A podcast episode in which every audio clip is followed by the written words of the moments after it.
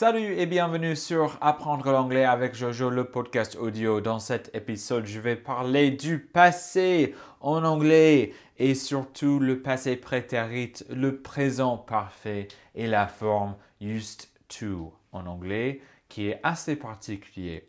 La raison pour laquelle je voulais faire ce sujet, c'est que euh, parler du passé, c'est très difficile dans une langue étrangère quand on est débutant ou quand ça fait très longtemps depuis qu'on a étudié la langue. Moi, par exemple, j'ai beaucoup de problèmes avec le passé en espagnol. Je n'arrive pas. Et j'ai même suivi un cours d'espagnol et on a beaucoup appris sur le passé et j'ai tout oublié. Et c'est très, bah, c'est triste. Et j'ai une amie ici à Chicago qui m'a dit qu'il est bloqué avec le passé en anglais, même s'il habite ici depuis six mois. Il n'arrive pas à progresser à cause du passé. Et donc, je voulais faire cet épisode pour lui et faire peut-être éventuellement une vidéo sur le passé, mais des sujets plus avancés sur le passé, parce qu'il y a d'autres formes, il y a d'autres nuances et tout. Donc, je vais commencer avec les deux temps du verbe qu'on va voir, le passé prétérit et le présent parfait. On va parler de la grammaire et après on va parler de l'utilisation euh, des deux formes et après on va parler de used to et bien sûr on va parler des petites différences d'usage entre l'anglais des États-Unis et l'anglais d'Angleterre. Mais c'est ça, on va commencer. Donc, le passé prétérit, qu'est-ce que c'est? En français, vous avez à peu près la même chose avec le passé simple. Mais en français, c'est plutôt littéraire. Et en anglais, le passé prétérit ou le passé simple, c'est juste ça, ça se dit tout le temps. C'est littéraire, mais c'est aussi à l'oral, c'est partout dans la langue, dans la langue. Donc c'est très important de l'apprendre. Ok, qu'est-ce que c'est? Normalement, on ajoute les lettres ED à la fin des verbes pour les mettre au passé simple. Donc, par exemple, on a le mot rain. Par exemple, it rains. It rains. Au passé, on dirait it rained. It rained. R-A. Oh non, je vais utiliser l'alphabet anglais, bien sûr. I-T space R-A-I-N-E-D. E-D à la fin. Vous comprenez? E-D à la fin.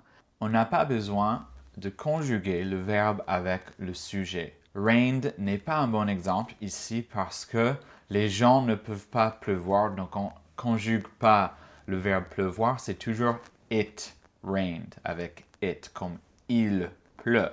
Mais on peut utiliser le verbe to cry, qui veut dire pleurer en français. I cried, he cried, she cried, we cried, they cried, you cried. Ça ne change pas. Mais le problème avec cette forme-là, ce temps du verbe, c'est qu'il y a beaucoup, beaucoup, beaucoup d'exceptions. Et on va voir deux exceptions dans cet épisode, mais il y a beaucoup. J'ai parlé des dix verbes au prétérit irrégulier dans une vidéo il y a trois ans, donc vous pouvez aller checker ça sur ma chaîne YouTube si vous voulez Learn English with Jojo. Donc, les verbes qu'on va voir qui sont irréguliers, on a le verbe to eat, c'est-à-dire manger. Répétez après moi to eat. Et on a to drink. To drink. Répétez, to drink. C'est-à-dire boire. Parce que moi, j'aime bien manger et j'aime bien boire. Donc, au passé prétérit, le verbe to eat, c'est ate. Ate. Ça s'écrit A-T-E. A-T-E. Par exemple, I ate a sandwich yesterday. I ate a sandwich yesterday. J'ai mangé un sandwich hier. Et on a drink. Drink. Répétez, drink. Drink, ça s'écrit D-R-A-N-K. Donc, c'est comme un accent aigu, E accent aigu. Drink, drank au passé. Drank, I drank a soda. J'ai bu un soda. Ok, donc on a la grammaire pour le passé prétérit. Vous voyez, c'est un peu bizarre. Je ne sais pas pourquoi drink devient drink, pas drink, c'est drink. Drink, c'est l'accent français. Drink. Drink devient drink. Je ne sais pas pourquoi. Eat devient ate. Ce n'est pas toujours comme ça. Vous allez voir qu'il y a beaucoup d'exceptions là. Ok, on va voir le présent parfait. Le présent parfait, en français, ce serait le passé composé, mais l'utilisation est différente. Donc, juste pour la conjugaison, on fait le verbe to have conjugué comme verbe auxiliaire, comme en français. I have, he has, you have, they have, we have. Vous avez déjà vu ça dans plusieurs épisodes que j'ai fait. Et après, on a the past participle. Je ne sais pas comment dire ça en français. Le passé participe, je crois. Le participe passé, je ne sais pas. Mais en anglais, c'est the past participle. Et par exemple, on a I have eaten. I have eaten. Eaten, répétez. Eaten. E-A-T-E-N. Eaten. Et pour le verbe boire, donc ça c'était pour le verbe manger, to eat. Pour le verbe boire, to drink, on a he has drunk. He has drunk. Drunk. Répétez. Drunk. Drunk. Ça s'écrit D-R-U-N-K. C'est avec le DR qui est dur parce que le son R est difficile en anglais. Drunk. Drunk. Donc ici, on a deux verbes qui sont irréguliers. Irréguliers, c'est-à-dire que pour le passé prétérit et pour le présent parfait, les formes du verbe sont différentes et c'est compliqué. Mais il y a beaucoup de verbes réguliers comme to rain. On a vu que le passé prétérit du verbe to rain, c'est rained. Et pour le présent parfait, c'est it has rained. It has rained. Ça ne change pas, c'est toujours R-A-I-N-E-D. Rained. C'est bien. Mais la vie est difficile et l'anglais est encore plus difficile que la vie. Je ne sais pas ce que je dis. On a vu comment conjuguer ces deux verbes, ces deux temps du verbe. Après, on va voir les différences entre les deux tons du verbe parce que c'est très difficile pour un francophone, pour quelqu'un qui apprend l'anglais en général, n'importe quelle langue de base, c'est difficile. Donc, le passé prétérit, c'est très simple. En fait, c'est comme le passé simple si on imagine que les Français parlent avec le passé simple, c'est comme ça. Ça veut dire que c'est quelque chose au passé et c'est assez, c'est une date précise, c'est-à-dire que quelque chose s'est passé et ça a arrêté à se passer. Mais avec le présent parfait, c'est une autre histoire. That's another story. That's another story. En fait, on a la même idiome, phrase idiomatique en anglais. That's another story. Ok, c'est quelque chose qui s'est passé.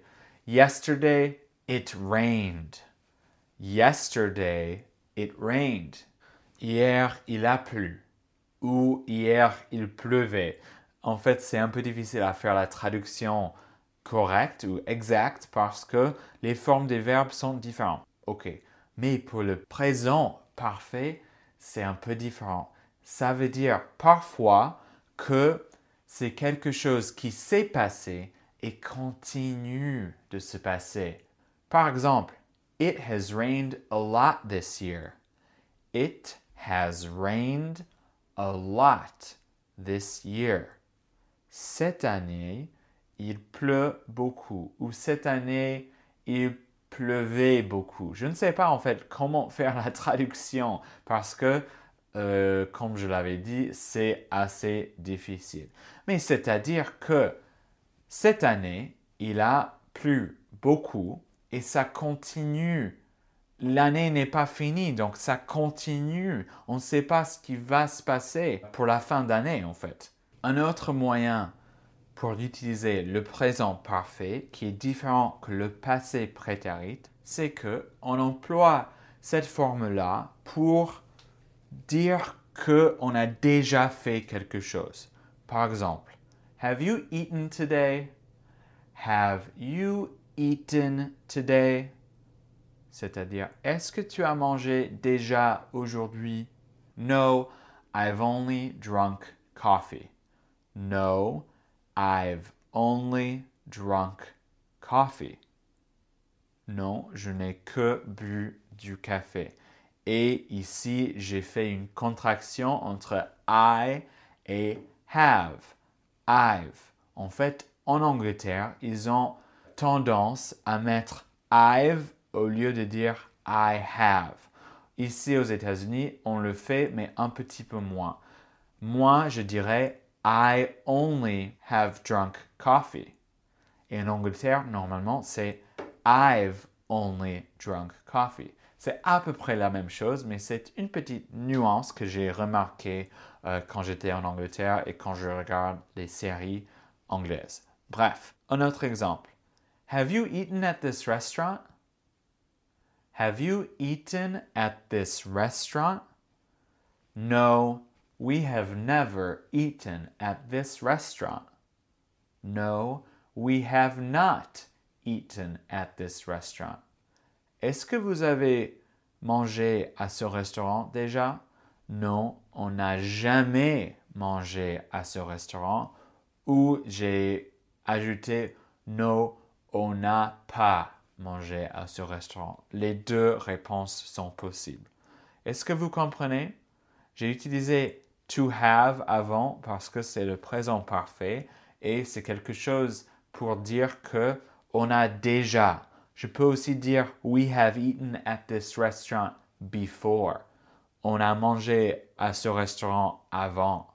Le présent parfait, the present perfect, et le passé simple, the simple past ou le passé prétérit, c'est la même chose. Ce sont pas très très différents et quand il y a quelque chose qui s'est passé au passé, on peut choisir le passé prétérit, le passé simple ou le présent parfait. Aux États-Unis, on a tendance à employer le passé prétérit, le passé simple. Et, et pas aux États-Unis. En Angleterre, ils ont tendance à choisir le présent parfait. C'est juste pour le style, en fait. Ça ne change pas vraiment, sauf si c'est dans ces cas-là où c'est déjà quelque chose qu'on a fait. Une autre différence entre l'anglais des États-Unis et l'anglais d'Angleterre, c'est que pour le passé prétérit, euh, les Anglais mettent un T au lieu de mettre un D. Un, pas un D, un ED. Et c'est pas pour tous les verbes, c'est pour certains verbes. Mais vous allez voir pour le verbe to learn, apprendre en français, le verbe to learn, L-I-A-R-N. Par exemple, learn English with Jojo, apprendre l'anglais avec Jojo. Ils mettent un T à la fin pour le mettre au passé prétérit. Nous, aux États-Unis, on met un ED. Learned aux États-Unis, learnt en Angleterre. Learned, learnt. Répétez, learned, learnt. je sais que c'est pas tout le monde en Angleterre qui fait ça. Alors, pour finir cet épisode, je voulais vous parler du terme used to anglais parce que c'est assez utile pour s'exprimer. Donc, pour la conjugaison, on met le sujet, le pronom sujet, I, you, he, she, euh, Joseph. Used to, ça ne change pas, c'est toujours euh, au prétérit, donc on ne conjugue pas. Et après, on a le verbe à l'infinitif. Mais vu qu'on a déjà le mot to, on met juste le verbe infinitif sans to. Par exemple, le verbe infinitif pour manger, c'est to eat, vu que used to a déjà un to, donc c'est juste eat. Et bref, on a I used to eat. Ok, qu'est-ce que c'est used to? C'est quelque chose pour le passé et c'est pour une activité ou un état qui s'est passé plusieurs fois On peut penser à l'imparfait en français, mais c'est pas exactement la même chose parce que l'imparfait, c'est assez compliqué pour nous, les anglophones, et pour les autres étrangers. C'est quelque chose qu'on a déjà fait euh, plusieurs fois au passé. Par exemple, I used to play hockey when I was young. I used to play hockey when I was young. Je jouais au hockey quand j'étais petit. Et c'est vrai, parce que je suis du nord des États-Unis et le nord des États-Unis et le Canada, on joue beaucoup de hockey. Bref, vous comprenez, c'est une activité qu'on a fait plusieurs fois, une activité ou un état. Uh, I used to be sad. I used to be sad. J'étais triste. J'étais triste. Ok, vous comprenez? C'est-à-dire que normalement, cette chose qui s'est passée plusieurs fois, où c'était une longueur du temps, que ça a terminé. Que maintenant, si j'étais triste, maintenant, je suis pas triste, je suis content. I used to be sad, but now I'm happy. I used to be sad, but now I'm happy. Quelque chose qui n'est plus le cas. I used to play hockey. Normalement, avec le contexte, ça veut dire que je ne joue pas au hockey actuellement. C'était quelque chose du passé. Et au négatif, c'est un peu plus compliqué. Il faut utiliser le mot to do, le verbe to do, parce que le verbe to do en anglais est aussi un verbe auxiliaire. Ça n'existe pas dans beaucoup de langues euh, au monde. En fait, je crois que c'est juste l'anglais et le Welsh. Je ne sais pas comment dire Welsh en français. Mais au négatif, c'est didn't used to. Didn't used to. I didn't used to play soccer. I didn't used to play soccer. Je ne jouais pas au foot. But now I do. Mais maintenant, je le fais. But now I do. Et une précision sur l'orthographe des mots. Au positif, c'est U-S-E-D space T-O avec un D. Au négatif, c'est D. Non, en anglais, avec l'alphabet anglais, c'est D-I-D N apostrophe T, apostrophe, c'est-à-dire apostrophe, space, U, S, E, space, T, O. Donc, on a enlevé le D parce que le verbe to do est déjà au passé. Le passé prétérit du do, c'est did. Ah, ça devient compliqué là. Je suis désolé. Mais c'est nécessaire. OK. Et pour didn't, j'ai fait une contraction de did et not. Didn't, D-I-D-N apostrophe T, c'est la même chose que D-I-D space N-O-T. Ok, c'est tout pour cet épisode. Si vous n'avez pas réussi à comprendre ces trois formes au passé, il faut me dire, il faut m'écrire un mail parce que je voulais faire des choses très claires et j'ai l'impression que cette chose-là est très très difficile pour quelqu'un qui euh, débute en anglais ou qui n'a pas eu de l'anglais depuis longtemps. Donc, moi, je parle anglais couramment, c'est ma langue naturelle, naturelle c'est ma langue maternelle, et donc je n'ai pas les mêmes problèmes quand je parle anglais, et mes problèmes en parlant français ou en parlant espagnol sont différents. Donc, euh, il faut me dire, il faut me dire ce que j'ai pas bien expliqué, et je peux euh, préciser des trucs dans une prochaine épisode ou faire une vidéo supplémentaire. Je crois que je vais faire une vidéo sur used to, euh, faire une vidéo de 5 minutes, donc je vais vous dire si je le fais. Ok, c'est vraiment tout. Si vous avez apprécié cet épisode, il faut partager ce podcast avec les gens que vous connaissez ou sur les réseaux sociaux. Ça m'aide beaucoup. Maintenant, j'arrive à gagner un petit peu d'argent avec ce podcast parce que vous avez peut-être remarqué que j'ai une pub. Mais si vous m'écoutez sur YouTube, il n'y a pas des pubs parce que euh, je ne sais pas, je ne peux pas avec YouTube, c'est compliqué. Mais j'arrive enfin à gagner un petit peu d'argent et ça va me permettre de faire encore plus d'épisodes, plus souvent, euh, plus élaborés et éventuellement une série pour intermédiaires, pour les intermédiaires sur, euh, sur l'anglais, mais bilingue, c'est-à-dire plus d'anglais. Maintenant, j'explique tout en français et je veux expliquer tout en anglais mélangé avec le français en franglais. Ok, c'est tout, c'est vraiment tout. J'espère que vous allez bien. Moi, je vais assez bien. Il commence à faire un peu plus beau à Chicago et pour ça, je suis très reconnaissant. Ok, au revoir, à la prochaine. Peace, bye bye, see you later.